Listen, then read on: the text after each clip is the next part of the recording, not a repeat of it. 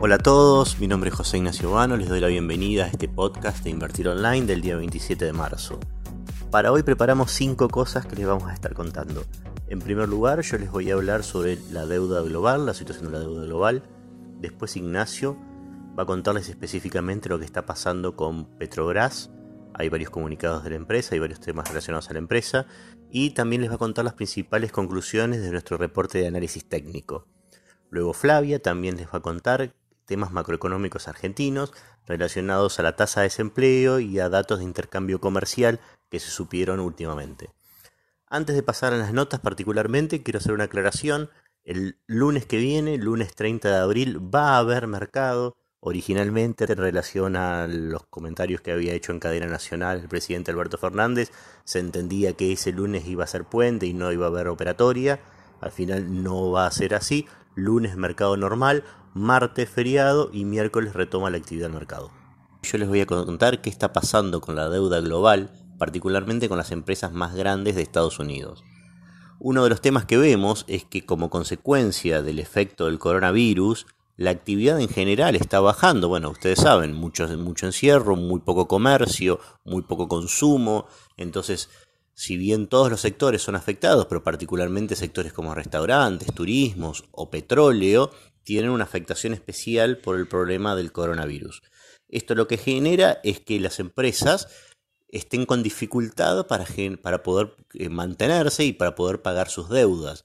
Y además sumemos un efecto importante, que es que venimos de un periodo en que la deuda era baratísima, un periodo muy largo de deuda barata para todas las empresas y que por lo tanto la tasa de endeudamiento de las empresas es muy alta. Entonces acá tenés un combo complicado porque tenés mucha deuda y encima un parate total de la economía en algunos sectores que hace que las empresas se les complique pagarlo.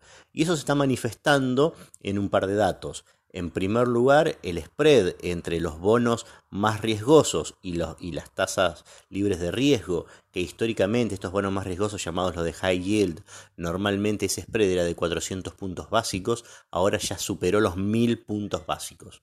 Y otro dato importante es que la cantidad de deuda en problemas se considera en problemas justamente cuando empieza a rendir más de 10% que la tasa libre de riesgo, decía, la deuda en problemas de Estados Unidos se cuadruplicó en tal solo unas semanas y llegó a superar el billón, billón, o sea, millones de millones de dólares.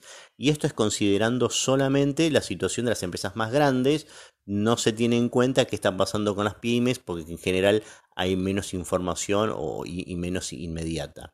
Entonces, atento, este puede ser un problema, ya se está empezando a hablar de una segunda oleada económica como segunda derivada de esto que desató el coronavirus.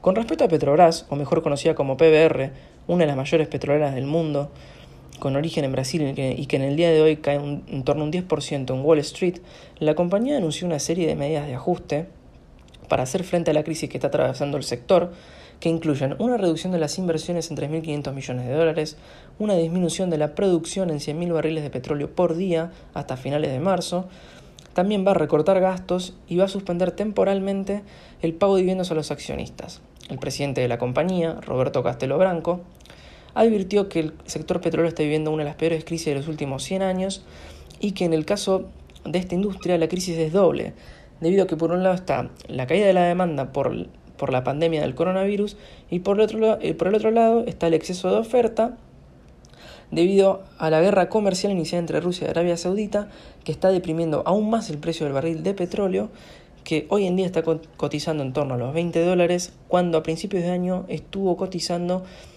en torno a los 60 dólares por barril. Además, les comentamos que a partir del día de ayer se encuentra disponible nuestro informe semanal de análisis técnico en el que analizamos las 30 acciones que tengan mayor volumen operado en la bolsa local y las 10 acciones extranjeras con el mayor volumen operado de CDRs en la bolsa argentina. Este informe lo pueden encontrar disponible en nuestro sitio web invertironline.com en la sección de research como Informe Técnico Argentina.